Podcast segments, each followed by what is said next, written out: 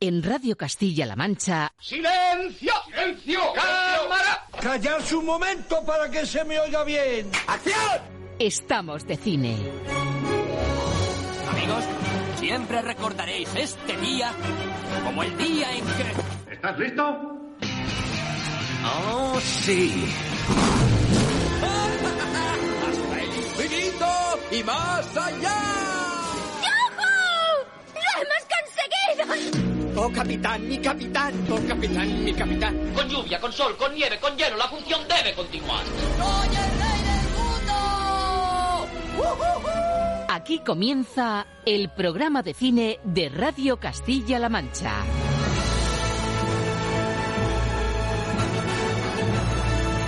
Presenta Roberto Lancha.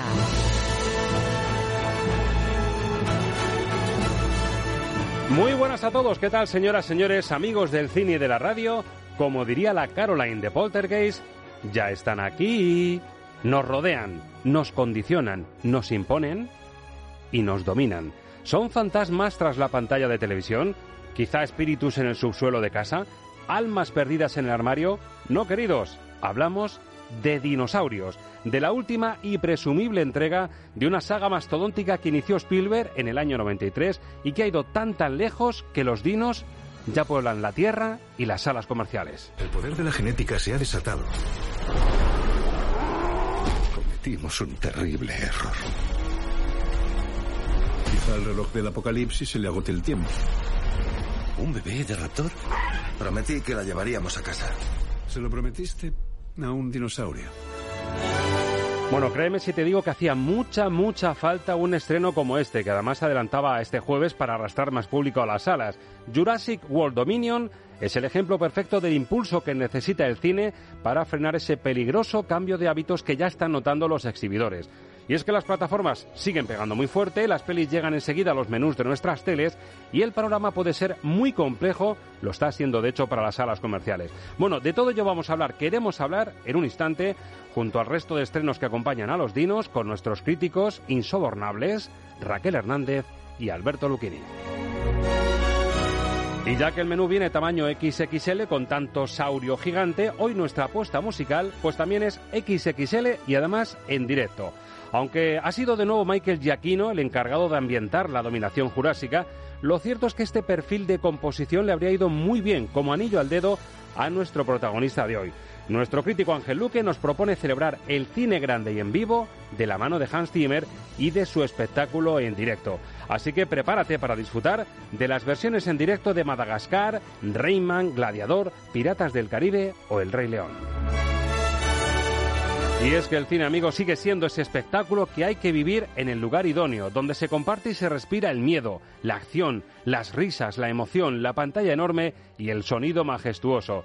Si la pandemia ha acelerado este peligroso cambio de hábitos que te digo, de nuevo hoy queremos que la radio, vieja compañera de viaje, ponga su granito de arena. Damas y caballeros, niños y niñas, si oyen o escuchan rugir a monstruos de dimensiones apocalípticas, no se asusten y sigan escuchando con nosotros. Bienvenidos a la nueva entrega de...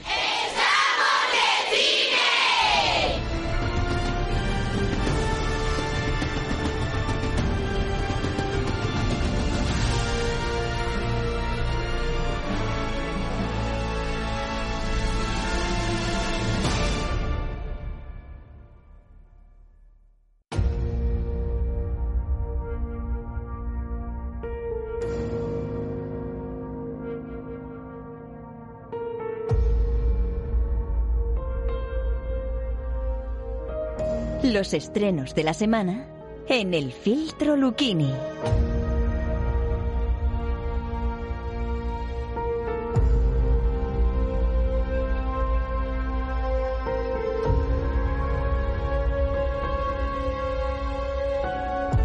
Los conocidos acordes inmortales ya de John Williams para el primer parque jurásico, madre mía, lo que ha llovido desde la gran aportación de Steven Spielberg, que da para tanto, da para tanto, que en pleno 2022 estamos dominados por los dinosaurios.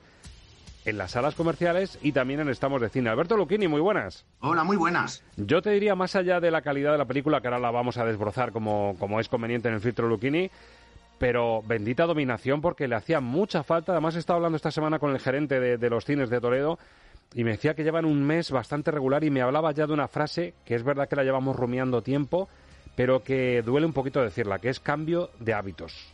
Cambio de hábitos. A la gente le empieza a costar mucho ir al cine y una película como Jurassic World Dominion puede ser la peli perfecta para, para volver a las salas, como yo me he encontrado un montón de gente ya desde el jueves viendo esta peli es una peli perfecta para verla en salas porque es un visualmente es un grandísimo espectáculo y además yo creo que ha tenido la suerte de que se estrena en este fin de semana que tan fresquito, con lo cual mm, dos horas y media de aire acondicionado viendo dinosaurios me parece una, una combinación perfecta. Refugio perfecto. Raquel Hernández, Hobby Consolas, muy buenas.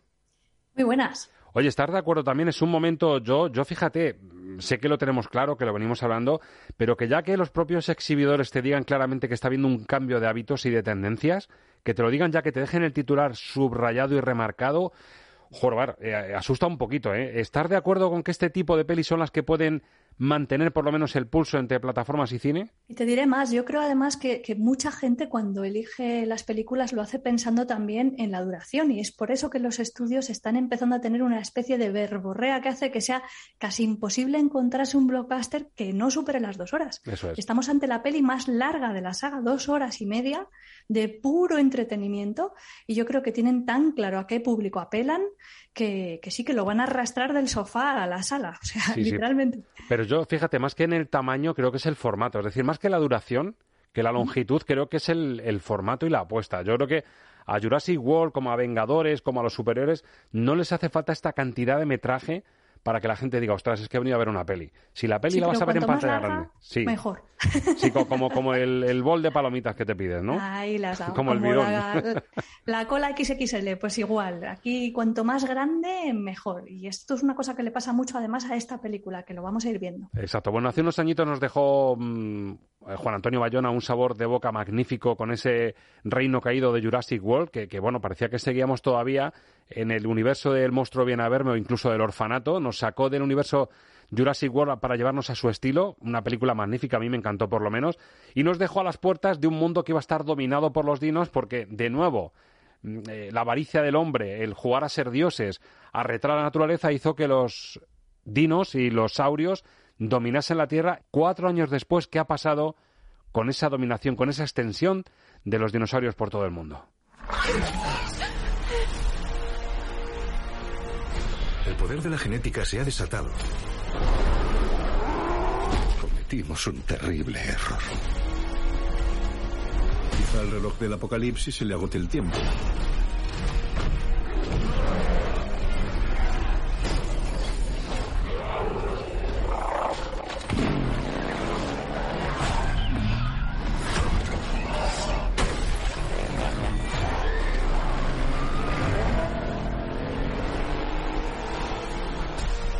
Si nuestro mundo va a sobrevivir, lo que importa es lo que hagamos ahora. Me vendría bien su experiencia. ¿Vienes o no? ¿Un bebé de raptor? Prometí que la llevaríamos a casa. ¿Se lo prometiste a un dinosaurio? Sí. ¿Por qué? Que todo el mundo se agarre a alguien.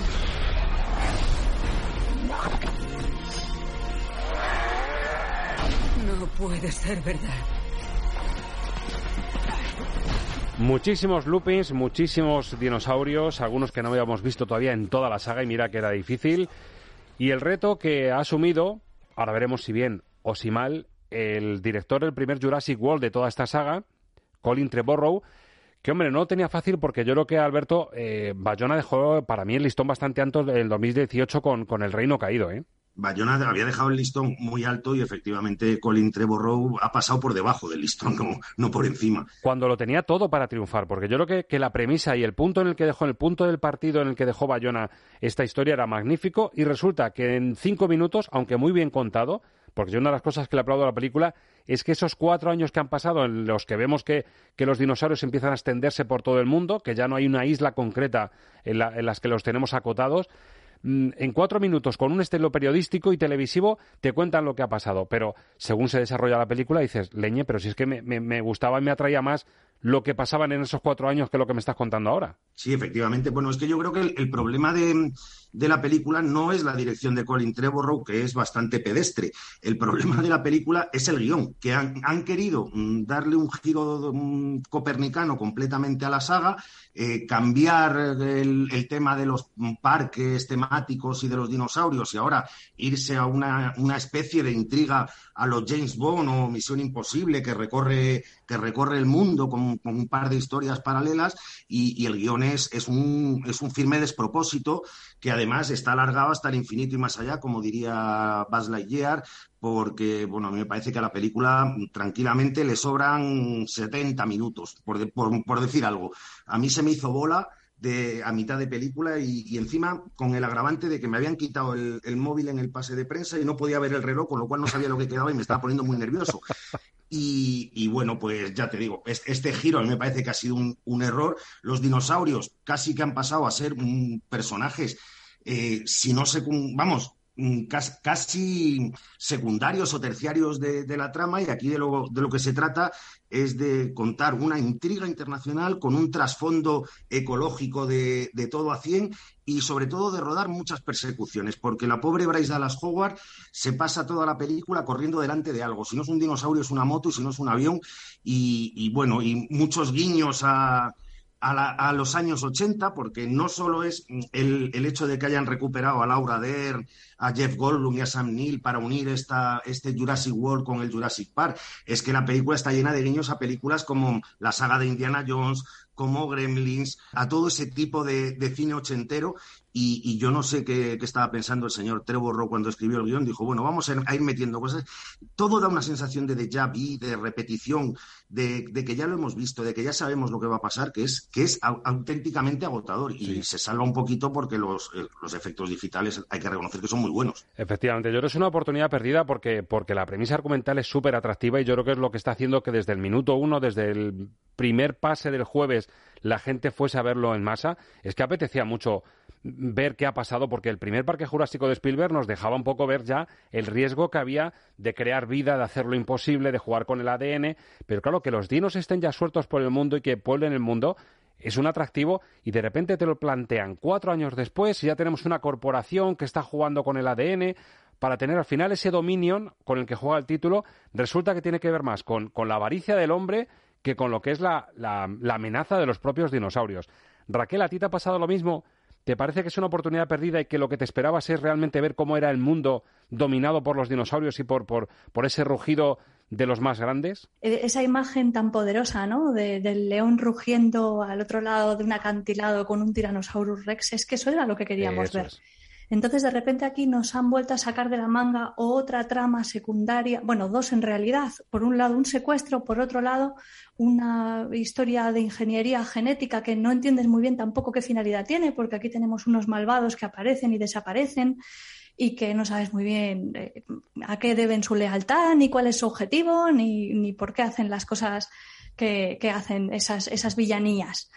Y entre tanto, pues los dinosaurios solamente sirven, pues eso, para crear persecuciones muy intensas, con mucha tensión dramática y con, con muy buen pulso y con muy buenos efectos especiales, pero el problema es que te da un poco igual todo lo que pase porque sabes que al final va a haber un personaje que se quede a dos centímetros de una boca abierta llena de dientes haciendo leñac, pero no le va a pillar y ya está. Y para eso sirven los dinosaurios. Y es una pena porque además creo que es la película, si no me equivoco, en la que aparecen una mayor cantidad de especies en pantalla. Tenemos distintos tipos de saurios voladores, tenemos de nuevo también Almosasaurus en el agua, tenemos también eh, eh, emplumados que no habían salido hasta ahora, criaturas, un abanico inmenso al que se le podía haber sacado muchísimo partido. Pero, sí, muy bien, y muy bien hechas, es decir, muy bien hechas, pero al final tiene razón Luquini con que al final quedan como en un segundo plano eh, para mostrarnos eh, mm, la avaricia del hombre, para tener controlado incluso la alimentación humana, el, jugar con, con, lo que está por venir, que es un poco también lo que hemos visto un poco en la pandemia. Pero es que si me apuráis, tenemos un ejemplo más o menos reciente, una apuesta en Netflix, la de No mires arriba, la película No mires arriba, ya planteaba un villano de este tipo que estaba mucho mejor dibujado que el de esta película. Es que aquí al final es caricaturesco, es tan maniqueo. La, la, la forma de reflejarte a este tipo, esta especie de Steve Jobs de, de, la ingeniería que quiere dominar el mundo, es que es caricaturesco, es que al final hasta te, te provoca risa este tipo. Y no solamente eso, sino que además, eh, ya te digo, no se comprende los pasos que da, porque hace una cosa tan mala, tan mala, tan mala, que va a romper toda la cadena alimenticia, que eso evidentemente tampoco le va a venir bien a él para nada. o sea, quiero decir, manda narices que tengas sueltos a todos los dinosaurios del Jurásico, del Cretácico, que los han creado, que los han modificado genéticamente, que les han puesto un implante cerebral y que la gran amenaza venga por otro lado que no tiene nada que ver y que todo eso no, no rompa la, la cadena alimenticia. No sé, es como, mm, no entiendo muy bien por qué han tomado esas decisiones de guion, Sí. que además yo creo que deberían haberse borrado del primer borrador. O sea, es que son cosas que no se comprenden. Es, es un, oiga usted, yo he venido aquí a ver dinosaurios y no langostas. Exacto. Y, y yo creo que, que además hay un error de casting gravísimo, porque es que Campbell Scott de, megal- de villano megalómano no da el pego Para ni nada. sin querer. A- No, aparte, no, que es está muy verdad. mal, error gravísimo. aparte que está muy mal dibujado el personaje, es que no tiene empaque, no tiene fuerza. No, no, es, es un tío que hace las cosas de porque sí. O sea, estamos hartos de ver megalómanos que quieren dominar el mundo, pero Eso que es. tienen sus, sus justificaciones o por lo menos sus delirios de grandeza. Este no, este, este es que lo hace porque sí. Es verdad que tiene momentos, en dos horas y media te da tiempo a ver grandes momentos. Por ejemplo, la, la aparición de Sam Neill con ese guiño a, a la melodía clásica de Parque Jurásico. Está muy bien vendido ese primer plano, tiene un toque hasta de cine clásico. Mm, Tiene momentos brillantes, sueltos pero brillantes, pero da la sensación de que nos están diciendo, miren ustedes, esto es comida americana, comida rápida americana. Y ponemos un cuarto de libra, venga, pues otro cuarto de libra, y ahora un poco de bacon, y ahora un poquito de queso de cabra, y ahora otro de cuarto de libra, y otra vez más bacon. Y al final te encuentras así con una hamburguesa gigante mastodóntica, pero sin proporción alguna. Y tú que sabes de, de comida y de reparto de proporción y de gusto, dices, pero esto al final, esto es una mole. De hecho, te voy a citar a una, a una compañera que se dedica a la crítica gastronómica que define muy bien esto, porque ella, hablando de la cocina moderna, dice que, que muchos cocineros eh, practican la fórmula de voy poniendo. Eso es es. decir, se van a la cocina, ven qué es lo que tienen y van poniendo hasta que ya no cabe nada más en el plato. Bueno, pues exactamente lo que han hecho, sobre todo en el guion de esta película, es ir poniendo. Y han ido poniendo hasta que han llegado a las dos horas y media. Y persecución, eh, ya lo decíamos con Ambulance, que gustaba mucho lo de, y venga, persecución y otra, y me gusta otra carrita por aquí, por Malta, más persecuciones. Bueno, dentro de lo malo me quedo con el hallazgo de, la de la actriz esta que le voy a meter en el grupo de Jennifer Connelly claramente, la chica de color, la piloto que les ayuda en esta aventura. A esta sí me la apunto, señores. No sé si te ha pasado a ti a también, pero bellezón, bellezón al canto, ¿eh? Sí, sí, Be- Bellezón al canto, además eh, una, una actriz con mucha personalidad y mucho carácter, que luego además esa es otra, de repente le tienen que meter el guiño, el guiño homosexual sin que venga ningún cuento. Exacto, que le gustan las pelirrojas también, es verdad. Amanda de Weiss, chicos, vamos a llamarla por su nombre. Amanda de Amanda Weiss, sí. Amanda y, Weiss, y sí. bueno, yo le, yo le alabo el gusto porque, claro, le gustan las pelirrojas. ¿A quién no le gusta Amy Adams o, o Emma Stone? Claro, lógicamente. efectivamente. De Wanda Weiss, que además se, se convierte en una especie de Harrison Ford, es decir, adquiere un rol en el que otras películas lo había tenido un hombre y aquí es un, un Harrison Ford mm, que tiene una importancia en la trama tremenda. Raquel, a ti también te ha gustado, ¿no? De Wanda. Sí, a mí ella me ha gustado, lo que pasa es que tampoco le encuentro mucha justificación a su personaje como tantos otros que aparecen alrededor de los principales. Yo creo que uno de los grandes atractivos también de esta peli es la reunión de los personajes de Jurassic World y de los de Parque Jurásico, y en ese sentido no se puede decir que sea decepcionante, pero claro, también ves que a- nuestros amigos Sam Neill y Laura Dern se comen con papas a Bryce vamos. Dallas Howard y a, y a. Chris Pratt. Son que Chris como- Pratt está como muy obsesionado con poner la mano y dominar ahí. al- Es como, venga, que ya lo has hecho ocho veces en Lo, la peli, tío. lo de la mano torera, eso ya es verdad que, Ay, que madre. lo exprimen ya más de la cuenta. Sí. Bueno, pues con todo esto resulta que esta película, que Jurassic World Dominion, pues tiene sus ratitos buenos. Es decir, se pasa un rato de cine mm, bastante aceptable, de cine de ciencia ficción, pero sí es verdad que es una oportunidad perdida. Podría haber sido un producto mucho más redondo cuando encima entiendo, Raquel, que es la película que está llamada a cerrar toda esta saga, ¿no? Se supone que lo dejan aquí.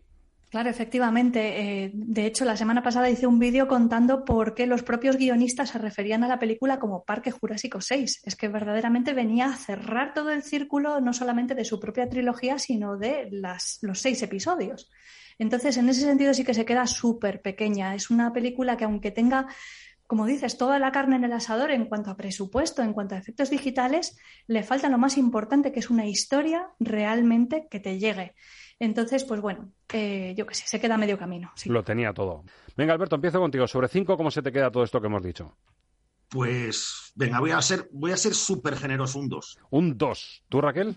Pues yo, en mi escala, que soy súper fan de la saga Parque Jurásico, no sabéis lo que me duele darle solo tres estrellas. Tres estrellas, pues yo me quedo ahí también en las tres. En las tres sí, porque es verdad que como cine grande y espectáculo tienes ratos buenos en los que solo por ver esa sonrisita de Sam Neill o, ver a Laura Dern aparecer de nuevo y, la melodía clásica de Williams de fondo, ya merece la pena. Así que yo también le voy a dar tres estrellas a la peli, que ojalá el boca oído. Yo creo que a lo mejor la gente no la despelleja tanto. Yo creo que mm, no es de esas películas, ¿verdad, Alberto, que le necesite el boca oído para que la gente se deje caer por la saga? No, no, es una película que el que la quiera ir a ver, la va a ir a ver y sobre todo los seguidores de la saga pues no vas a haber visto cinco y dejarte la última de ver porque lleguemos nosotros y digamos que la peli eh, está un poco fallida, ¿no? la gente, la gente va a ir a verla sí o sí. Había muchas ganas de ver mm, qué pasaba con esa dominación jurásica después del gran final que nos dejó Bayona, así que es nuestra, nuestro análisis, cada uno va a tener el suyo. Recuerden ustedes que si la peli les ha parecido buena,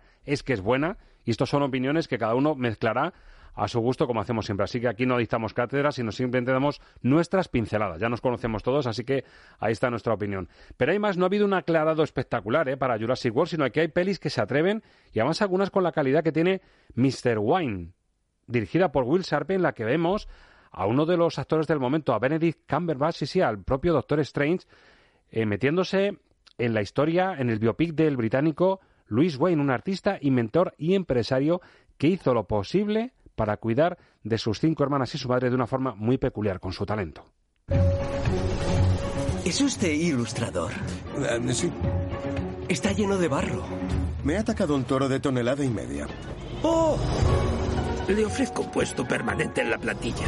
Usted captura algo del gato, tal vez porque también es un marginado.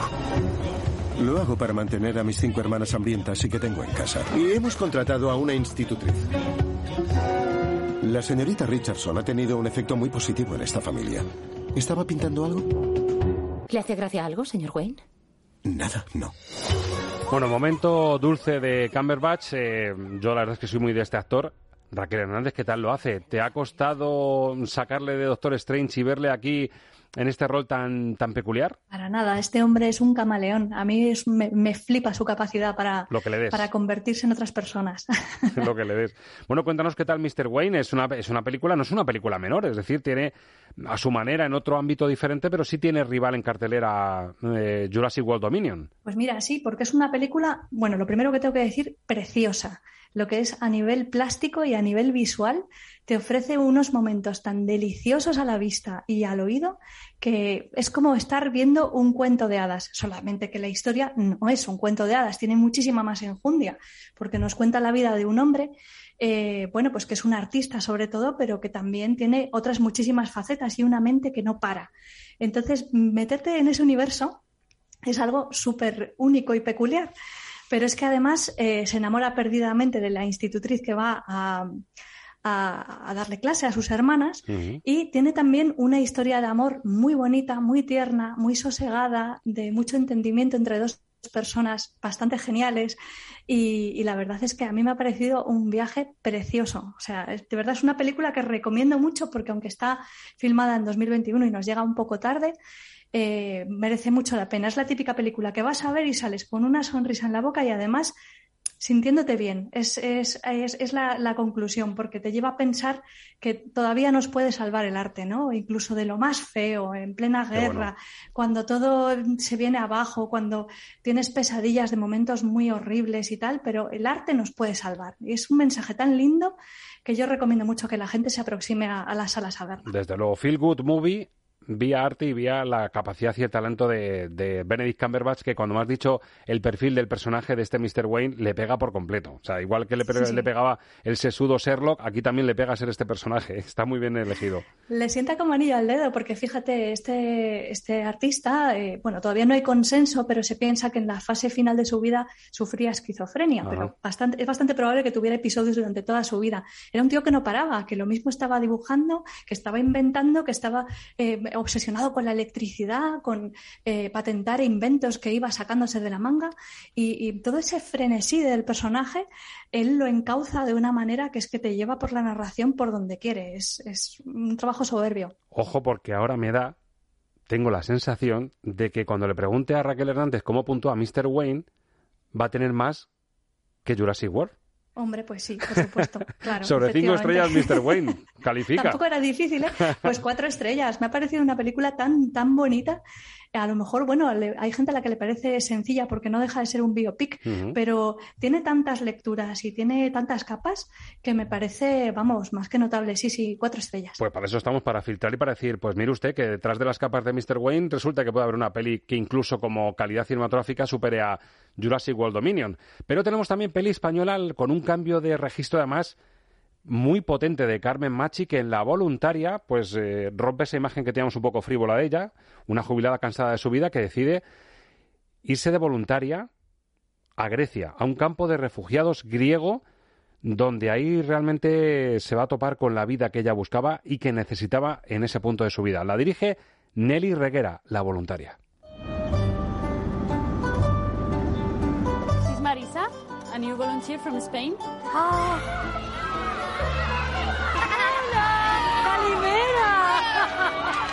You have to brush your teeth. Las uñitas hay que cortarlas, necesitamos cortarlas, ¿eh? Marisa, Marisa, Marisa, come. ¿Qué pasa? You want to play the dog. Hi. What are you doing here? Bueno, vaya cambio, Alberto, de, de Carmen Machi. ¿Cómo se ha atrevido con esto y qué tal le ha salido? Además, la absoluta protagonista, claro, el título ya lo dice todo, la voluntaria. Sí, bueno, pues es un, la película es un recital de, de Carmen Machi en la cual demuestra una vez más que además de ser una gran actriz de comedia, cuando se pone a hacer drama es una, una actriz estupenda. Y, y bueno, la película, mm, yo el problema que le veo es que tiene mejores intenciones que resultados. Es una película que emparenta mucho con, con una, con otra película española que se estrenó hace relativamente poco, que fue Mediterráneo. Sí.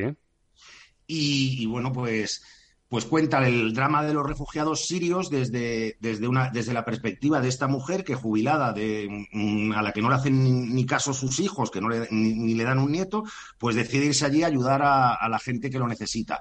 Y la primera mitad de la película, que, me parece lo más interesante, cuenta cómo, cómo funciona un campo de refugiados, la, la burocracia absurda que tienen eh, las ONGs a la hora de, de intentar ayudar a la gente y cómo esta mujer intenta saltarse esa burocracia. Lo único que la película, mm, a partir de un determinado momento, se centra en la relación que se establece entre esta mujer y uno de los y un niño huérfano que está en el campo de refugiados, en el que ella decide volcar todo ese amor que no puede volcar en su familia, y a partir de ahí me parece que la película va yendo hacia menos hasta que al final pues se le va un poquito de las, de las manos a Nelly Reguera. Eh, ya te digo, me parece una película muy bien intencionada, mmm, que cuenta con bastante realismo lo que pasa en un campo de refugiados. Lo que pasa es que quizá en su segunda parte apuesta excesivamente por, por un melodrama familiar de estos tópicos que ya hemos visto y acaba haciéndose más cansina de lo que prometía al principio. Bueno, los pros y los contras eh, de Alberto Lucchini para la voluntaria. Raquel, ¿qué te ha parecido a ti? Pues mira, es una película que en primer lugar me ha dejado triste, así que es casi el reverso de la anterior. Es una de estas pelis de las que sales con mal sabor de boca porque te deja pensando, qué mierda, perdonadme la expresión, que haya tanta gente necesitando amor y tanta gente dispuesta a darlo y el sistema lo colapse todo para que no pueda ser. Uh -huh. Pero por otra parte, además, eh, es una peli que me ha indignado un poco, porque yo esperaba ver eh, ese drama de los refugiados, pero eh, de una manera un poco más realista. Con lo que me he encontrado al final es con el drama de una mujer del primer mundo que se encapricha de algo que es imposible y que se acaba dando contra un muro. Pero claro, te cuentan que esta mujer ha sido una doctora y que ha trabajado en la sanidad pública durante un montón de tiempo. Entonces no me creo a este personaje. No tengo nada en contra de la interpretación de Carmen Machi, que me parece que es una actriz excelente, pero sí que es verdad que el personaje, tal y como está escrito, no me lo creo. Porque si eres una persona que ha trabajado en ese ámbito, conoces de más y de sobra los cauces para hacer las cosas y no puedes ser tan ilusa como para pretender hacer algo que no tiene ningún tipo de sentido.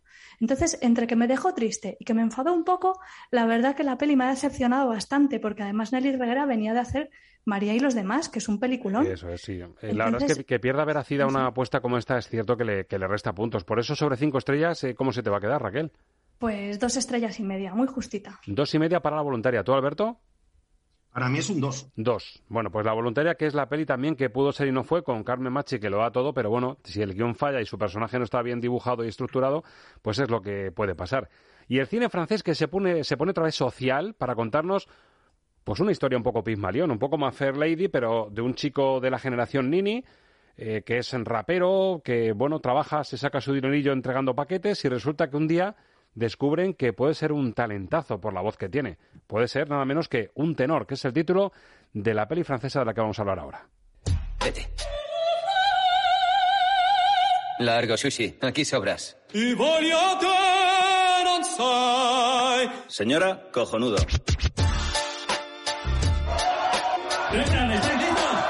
¿Sabe quién hizo esta entrega? ¿Podría darme el número de teléfono? ¿Probamos un ejercicio de canto? ¿Pero de qué va esto? Estás encorvado, no se puede cantar así. Muy bien. Esto es una bobada. Olvídate de que ese energúmeno entre en el taller. Mi labor es encontrar a los mejores. ¿Qué haces aquí? Se llama discriminación. Bueno, ¿cómo les gusta esto a los franceses? eh? Estas historias tipo Bismalión en las que, ¿por qué no? Un chaval nini de esta generación que parece que no valen para nada y que tienen que mm, sacar un poco el dinero de donde pueden, ¿por qué no va a tener un bozarrón de tenor, Alberto? Sí, la verdad es que, bueno, es una, es una película, eh, para empezar, muy, muy francesa y yo creo que es una película que la hemos visto como mm, 250 millones de veces, más o menos. Si sea chaval Eh, pianista o sea como sea, pero el caso es un talento escondido de un chaval que por el que nadie da un duro y resulta que es una joya. Sí, sí, bueno, además, de hecho, yo vien- viendo la película me venía, me venía a la mente lo primero, fíjate ya, la- eh, King Creole de, de Elvis Presley, y, y mira que ha llovido desde entonces. Ya lo creo. Porque no deja de ser un chaval que vive en, los suburbios de París, que está condenado a la, a la delincuencia y que, y que se dedica al rap y a las peleas y que de repente, mm, pero tal cual, tal cual lo voy a contar, va un día a repartir una pizza, entra en una clase de, de lírica en la ópera de París, le da la pizza a la profesora y se pone a cantar ópera. Y la profesora se queda cautivada y, le busca para, para adoptarle y, enseñarle a cantar. Bueno, pues si aceptamos esa situación, a partir de ahí, la película es una sucesión de tópicos del género, mm, en la cual, por cierto, no- nos meten a, un tipo que en Francia debe ser muy famoso, porque se ganó el concurso este de la voz ahí en Francia, que es un, tipo multi- multidisciplinar que hace de todo y que la verdad es que rapea bien y, y canta bien, pero vamos, es una película que la hemos visto mil millones de veces, que no sé qué, qué interés puede tener para, para el público español, porque es una historia muy francesa por la ambientación, por el marco y por todo. Y, y bueno, no es una película que aburra, no es una película que moleste, pero es una película que nos deja, vamos, por lo menos a mí, eh, absolutamente frío y, y no me aporta nada de nada. Con lo cual su nota es... Un 2. Dos estrellas para Tenor, la película francesa de la que nos habla Alberto Lucchini, aunque tiene en la manga un as de una película noruega que se titula Ninja Baby, una chica de 23 años, ilustradora, que de repente, bueno, pues le, le gusta vivir la vida de una forma desenfrenada y de repente embarazo. Y la eterna duda, ¿tengo el bebé? ¿No tengo el bebé? Y al final lo que tiene es un Ninja Baby, o por lo menos es el título con el que juega esta peli noruega. ¿Por qué te ha gustado tanto, Alberto, y por qué, por qué nos has subrayado que es tu peli preferida de la semana?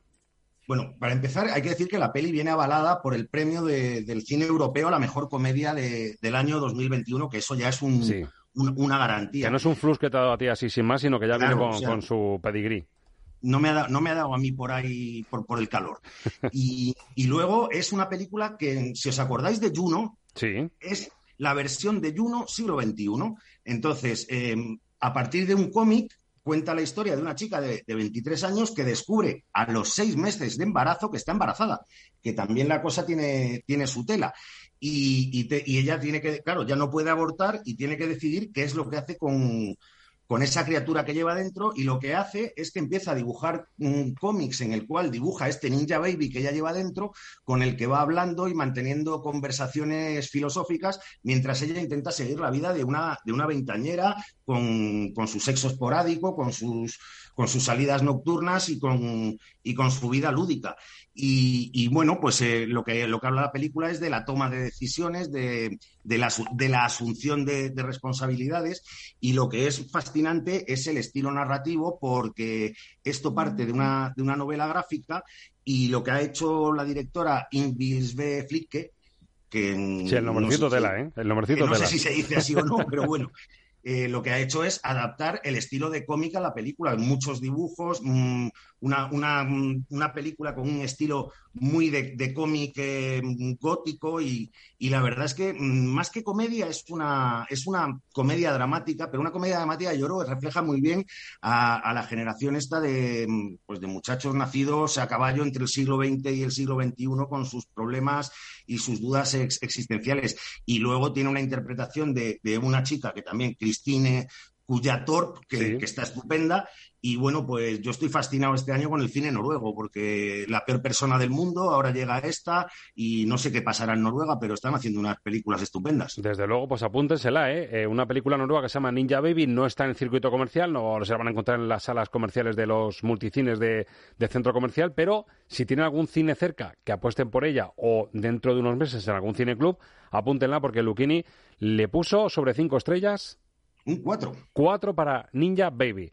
Compañeros, estoy mirando la semana que viene. Yo no sé si antes se te ha escapado lo de Buzz Lightyear por casualidad, Alberto, o estaba cebando un poquito lo que viene la semana que viene. ¿Los orígenes de Lightyear? Era un guiño a la Era semana que viene. pues muy bien tirado. Eh, oye, ¿qué os despierta esta, este buceo en Lightyear, Raquel? Pues yo ya la he visto, así ¿Ah, ya que la has visto? no puedo decir nada todavía. Pero hay motivos Sí. para, para esbozar una sonrisilla para la semana que viene. Bueno, pues acordes y desacuerdos, vamos a Ah, dejarlo así. bueno, bueno, tiene, bueno. tiene sus cosas. ¿Tú, Alberto, la tienes vista ya? No, yo la veo el martes. Bueno, pues ya, ya sopesaremos aquí en Estamos de Cine, que para eso estamos. ¿Qué tal Lightyear? Que, hombre, entiendo que es animación pura y dura, claro. Sí, sí, sí, es una película de animación que básicamente lo que desarrolla, y esto lo puedo decir sin problema, es la historia que se supone que vio Andy en el cine y que le llevó a enamorarse del personaje y a pedir el muñeco. Anda, la peli de la que se enamoró. Qué bueno, qué bueno. Pues la verdad es que no, no está mal, desde luego, como premisa. Y veo por aquí también un título que me recuerda un poco a la de toda la vez en todas partes, El insoportable peso de un talento descomunal. La veo el lunes y estoy deseando. con Nicolas Cage, Pedro Pascal, madre mía, otro, otro título de los inspirados a la buchaca, Alberto. El insoportable peso de un talento descomunal. Y, nuestro Eh, amigo de- Nicolas de- Cage. Desde luego no es el insoportable peso que carga Nicolas Cage, porque el talento descomunal ni lo tiene ni lo tendrá nunca. Bueno, bueno, bueno, vamos a tener debate, yo Vamos creo. a tener ahí, ¿eh? debate la semana que viene. Pues nada, que, que siga la racha, compañeros, porque esto es una gozada. Que, que después del dominio de los jurásicos tengamos a la película de Lightyear y el insoportable peso de un talento descomunal, esto tiene una pintaza tremenda. Alberto, ha sido un placer. A protegerse del calor y buen fin de semana, compañero.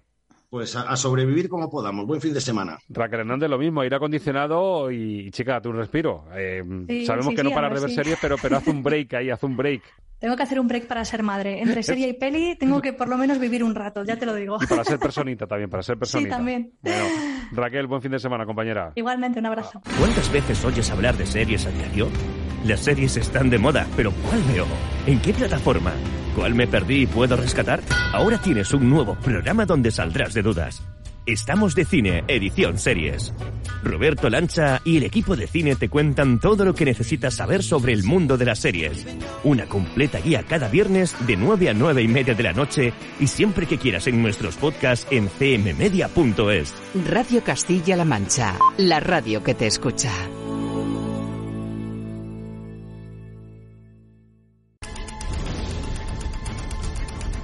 Estamos de cine con Roberto Lancha.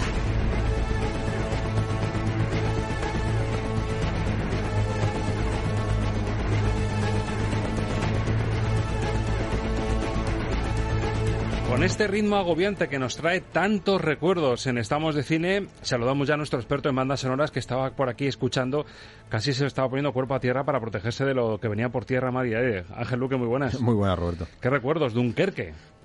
Dunkerque, una de las grandes bandas sonoras de los últimos años. Banda sonora difícil, no es de las de ponerse el CD en el coche o el MP3, pero gran banda sonora de lo mejorcito que se ha hecho últimamente y más si hablamos de cine bélico. Bueno, es que como te pongas esto en el coche sí que acabas cuerpo a tierra en algún sitio, porque no es de la música que te acompaña para conducir con Como para un tranquilidad. atasco, ¿verdad?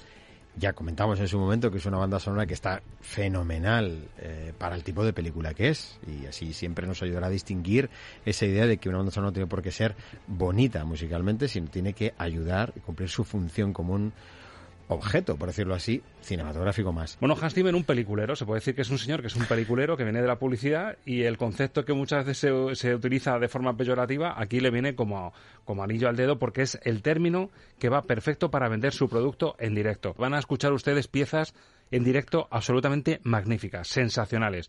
Al concierto en directo en Praga del año 2016, que que decir que para los seguidores de Zimmer fue como, como esperar, yo que sé, la reedición de Casablanca en 5.1 con imágenes, bueno, era lo más esperado de Hans Zimmer y fue el concierto en Praga en orden riguroso porque en 2000 publicó uno que al parecer no tenía buen sonido, se descolocó el set list de, de cómo lo hacían los conciertos. Aquí se respeta perfectamente cómo fue ese directo y el arranque es lo que nos está diciendo Ángel Luque. Una mezcla un popurrí se puede decir, aunque bueno, aquí se utilizan términos un poquito más cool, más, más modernos, para mezclar Paseando a Miss Daisy, Sherlock Holmes y Madagascar.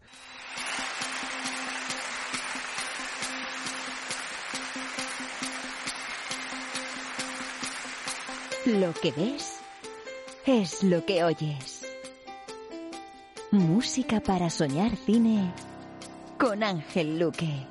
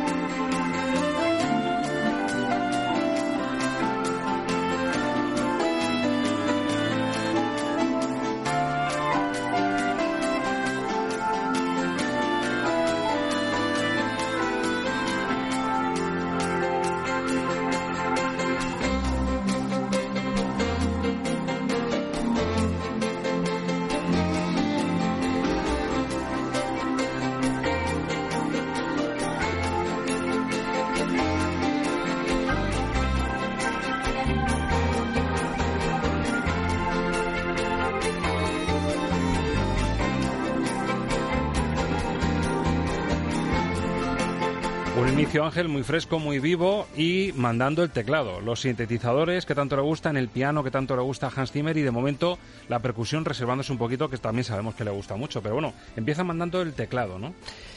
Vamos a ver, o sea, si tenemos que definir un poco el, estilo de Zimmer, la contundencia, la gran explosión musical sería, en términos coloquiales, lo que podríamos hablar de su estilo.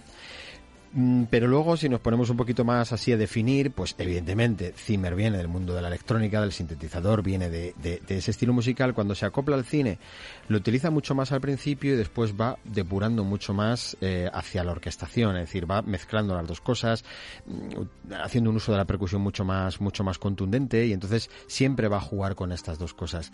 Desde luego hay aquí, una cosa importante, es el inicio, ¿no? Con eh, una primera productora que es Media Ventures, que marca mucho el estilo de varios compositores de esta época. Después él crea su propia productora, que es Control Remote. Y evidentemente estos conciertos son productos de esa, de esa misma productora. ¿no? Hay que decir que en ese eh, el mundo de Hans Zimmer, que es como se llama la gira actual, pues en la mayoría de sus conciertos él no está.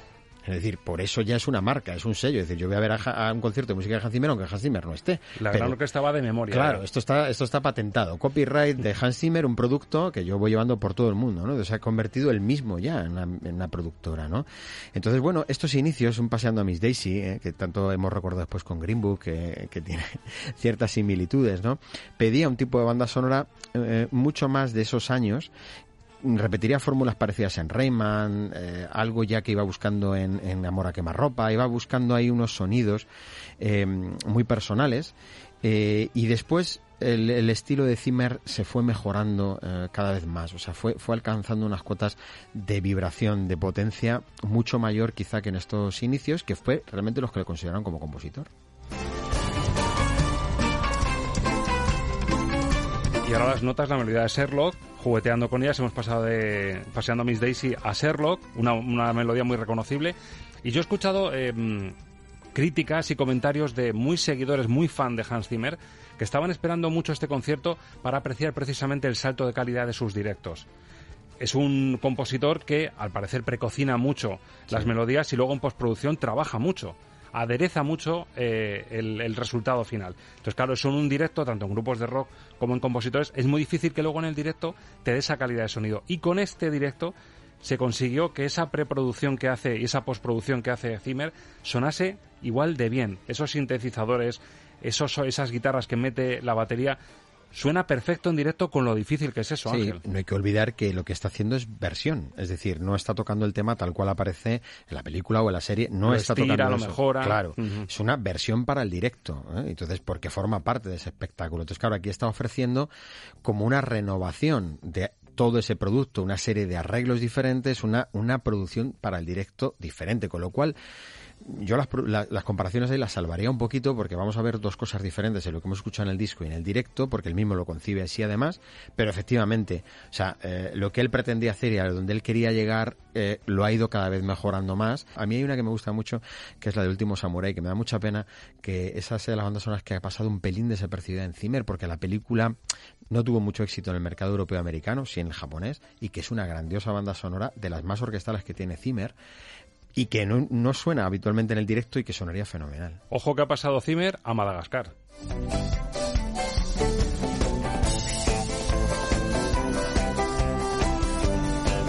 Y me gusta mucho Ángel ese matiz, eh, el de marcar territorio. A lo mejor es un exceso para algunos de narcisismo, el ego de un compositor, pero es cierto que es como decirte, esta melodía la inventé yo y puedo jugar con ella como quiera. Eso es. Estirarla, subir, bajar, hacer un tobogán, un triple looping que nadie se espera y es de agradecer. Es, es, donde, igual que los grupos de rock, cuando, cuando un gran grupo de rock, Dire Straits, coge Sultan of Swing, la versión de estudio que a todo el mundo le gusta, como luego Marnoffer la estira con un punteo infinito en directo, es un poco la, la, seña de identidad del creador, ¿no? Que dice, yo te ofrezco esto, te lo ofrezco a ti en directo y te hago una versión que te va a dejar boquiabierto. Claro, esto dentro del mundo de la banda sonora no se había visto, porque el compositor de banda sonora cuando ofrece un directo ofrece bueno, lo que es la música que, está, que, que, que aparece en la película, es decir, se, se ciñe más o menos a, a esto, ¿no?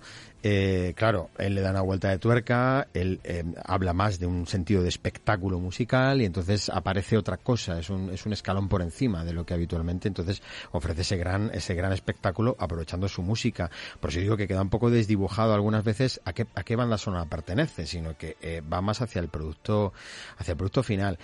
Esto lo quisieron conseguir, en muchos casos lo consiguieron, esos grandes eh, sinfonistas electrónicos, de, sobre todo los años 80, ¿no?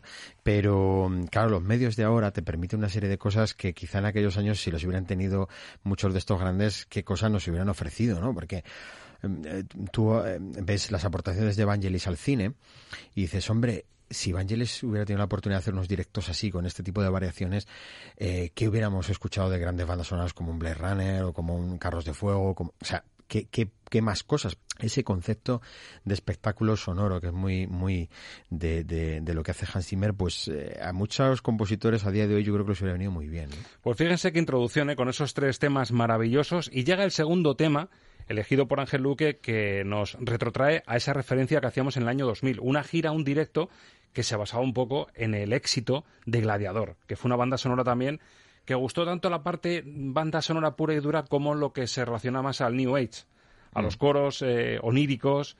Es una película que nos lleva un poco, nos conecta con el cielo, por decirlo así, por la pérdida de la familia. Y este es un tema delicioso porque aquí la voz es cuando entra con esos agudos maravillosos de Sarina Russell, gladiador en directo con Hans Zimmer.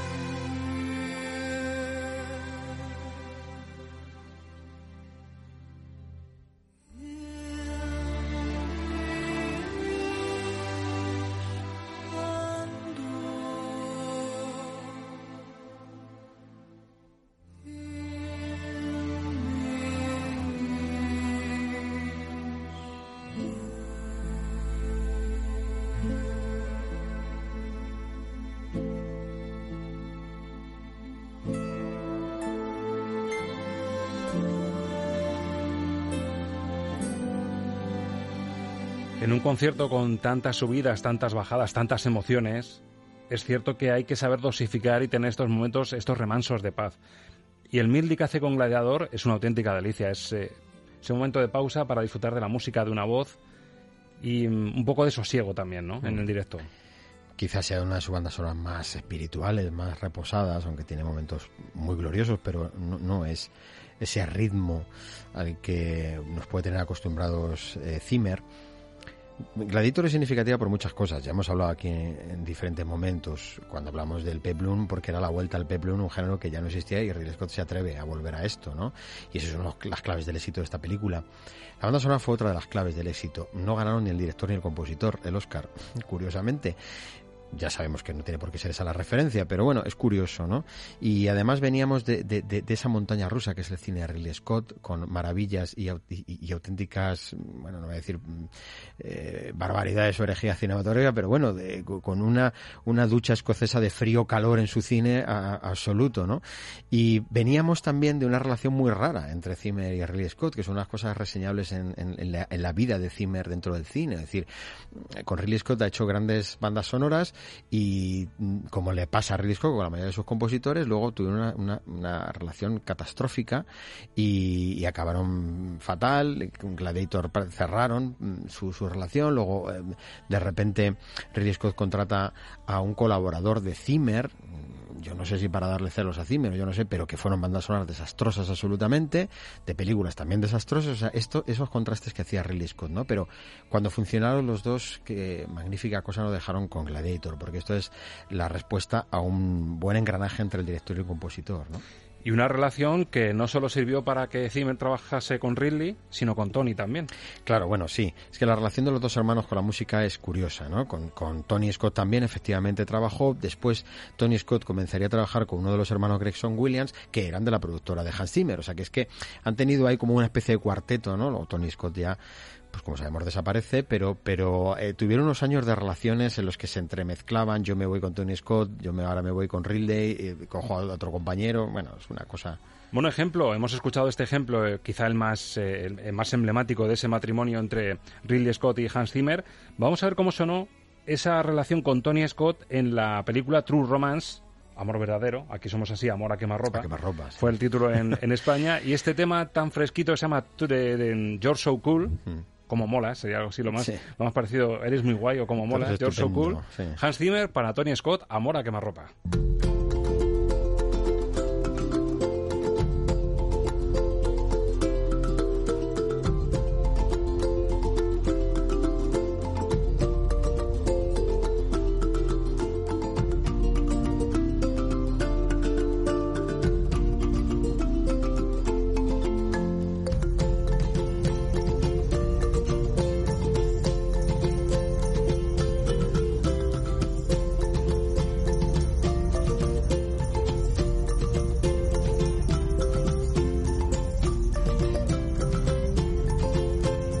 decíamos Ángel que era fresquito. Esto si fuese un menú, esto sería sorbete de limón para separar, Sí. ¿verdad? El primer plato del segundo. Eh, si, si habláramos, ¿cuál fue el primer gran éxito que tuvo Zimmer como compositor? A lo mejor mm, alguno no estaría de acuerdo conmigo, pero para mí este es uno de los primeros grandes temas eh, que tiene Zimmer. Es uno de los temas que, con el que empieza a ser reconocido. Yo recuerdo eh, algunos co- recopilatorios de un sello discográfico que se llamaba Narada, que eso dejó de existir, que eh, donde muchos de los compositores de música instrumental de los años 90 eh, estaban amparados bajo este sello discográfico y hacían recopilatorios de sus eh, de sus grandes compositores y tal y aparecía por ejemplo este tema de True Romance mezclado con otros compositores que no eran de cine o sea que llegó a ser muy famoso en su en su momento el, el- tema de True Romance fue muy conocido Y para mí entra Ángel en el grupo de canciones que parece que ya no hay toda la vida. Sí. Que tú, es muy difícil que Mm. un, un espectador medio asocie esta melodía con, con amor a quemarropa, es muy Mm, difícil. Pero tú esto lo escuchas en directo y te suena. Sí, la sí, claro, sensación de que lleva ahí, sí. si te dicen, no, es que es un clásico, un homenaje a, un, a una película de los años 50 americana que sonaba esta melodía, y te lo crees. Sí, hombre, este es el arranque un poquito de lo que luego ya culminaría con Madagascar, ¿no? Yo creo que, que, que, bueno, con Madagascar y, y también algo de lo que podría hacer el Rey León. Es decir, a Hans Zimmer cuando se le lleva, a hay que llevarle más a África. Cuando se le lleva a África lo hace muy bien y le queda fenomenal. Abre mucho la mente. Habría que meterle más en África a este hombre porque cuando se le mete ahí lo hace de maravilla. Bueno, se metió también en la cabeza de Dustin Hoffman en Rayman. Sí. Porque hay que decir que la lista de títulos que a los oyentes le puede salir al hablar de Hans Zimmer y de sus bandas sonoras sale una larga lista de exitazos. Pero ojo que en el año 88, que es del año 88 Rayman, con Tom Cruise, con Dustin Hoffman, la dirección de Barry Levinson, también hizo una melodía muy reconocible que tampoco es fácil asociar a la película, pero que forma parte del set list del directo de Hans Zimmer. Vamos a escucharlo.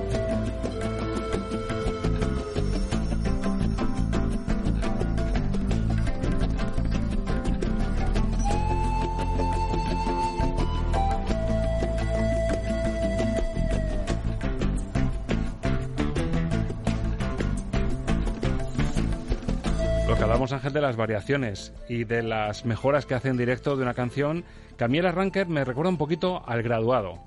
Ese Mrs. Robinson, Sí, pues, esa, esa, esa música de transición para contarte una buena historia, pero Mm. luego ya con los matices se vuelve un poco más exótica de lo que es en realidad. Sí, de nuevo mm, vuelve a esa línea exótica aquí en esta banda sonora.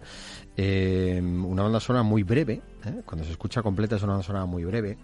Y, mm, y claro, no creó una, una melodía efectivamente identificable con el personaje, sino creó una, una banda sonora muy ambiental, muy que generaba ese ambiente que eh, sorprendió tanto en esta película de Rayman, ¿no? Porque ahora mismo ya quizá no nos parezca sorprendente, pero en aquel momento había una inmensa mayoría de gente que no había oído hablar lo que era el autismo, no, no, o sea, y esta película de repente nos presenta un personaje, Dustin Hoffman y Tom Cruise, que yo creo que están eh, pues en un momento estupendo en esta película, y una película que eh, fue y es entrañable ¿no? para el público y que descubrió muchas cosas.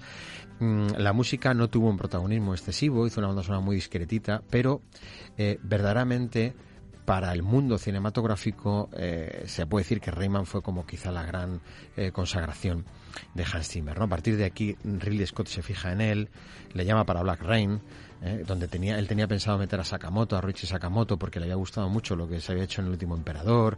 Mm, a partir de aquí Zimmer verdaderamente ya sí que comienza a ser un hombre mm, muy, muy reconocido en el cine. Y sin ser, como dices, una banda sonora que destaque.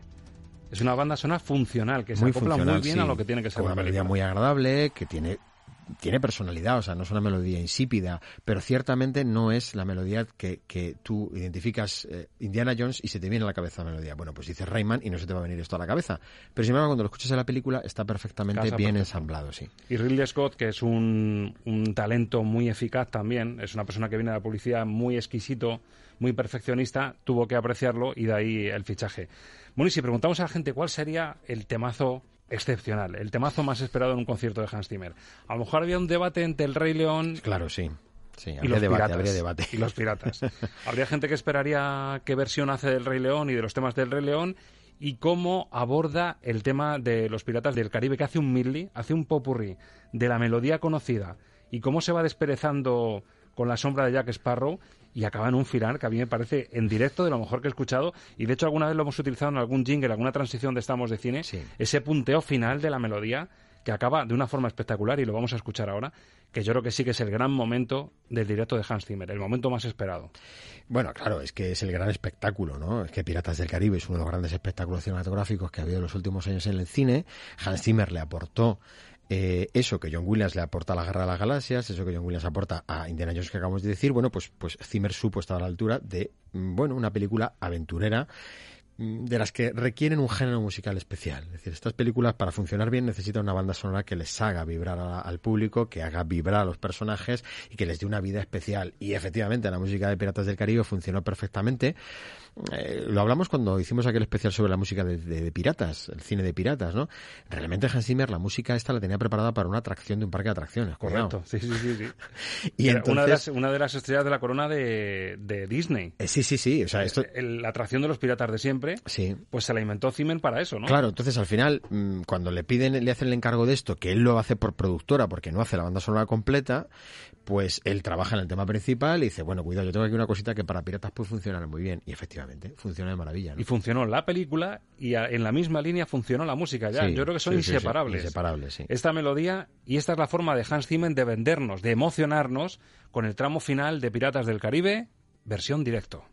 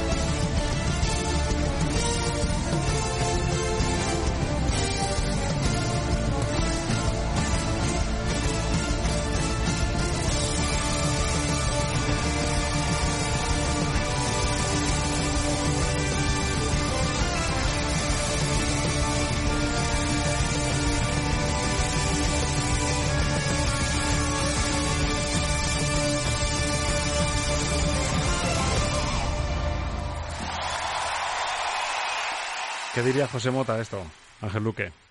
¿Qué diría? Ahora vas y lo cascas. Después de esto, qué maravilla de final. O sea, esto sí que es para decir, ya sé a lo que he venido yo a un concierto de Hans Zimmer. Yo estaba pensando en el tío Lavara. Cada uno puede pensar una cosa diferente. A mí me ha salido José Mota diciendo, ahora vas y lo cascas. Menudo Sí. final de versión de Piratas del Caribe. Me parece sublime. Sí, y además esto eh, ensalza precisamente el concepto de espectáculo, que es lo que, lo que al final vas a encontrar, ¿no? Y es una banda sonora espectacular.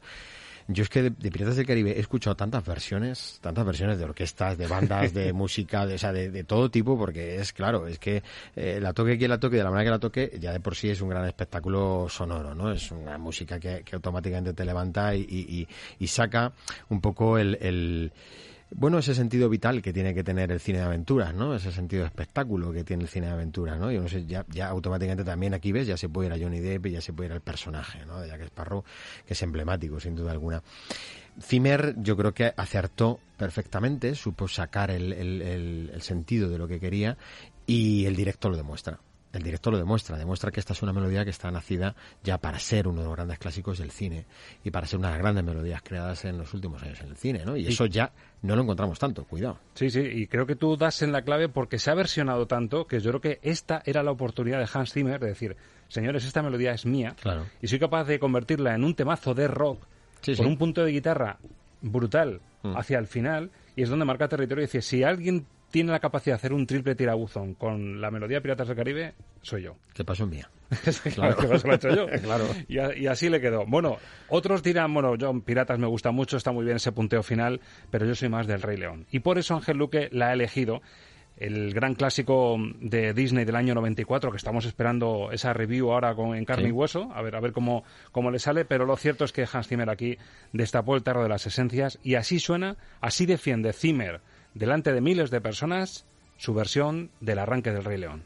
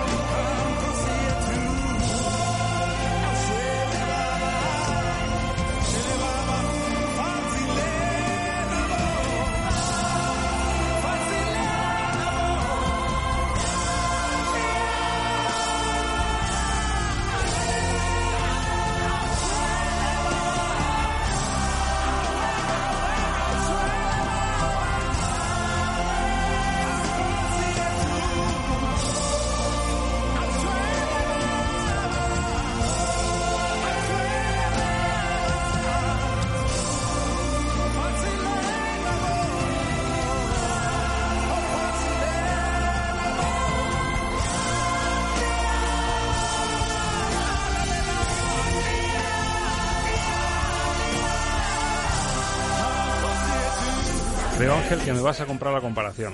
En el concierto de Hans Zimmer, este tema sería el Así en el cielo como en la tierra de la misión Sí. en Ennio Morricone. comprado. Eh, claro, porque es el gran momento de lucir al coro, es el gran momento de dar la máxima eh, elevación, motividad a la- a- a- al tema, ¿no? Y de hacerle vibrar y de hacer que, que se luzca al máximo, ¿no?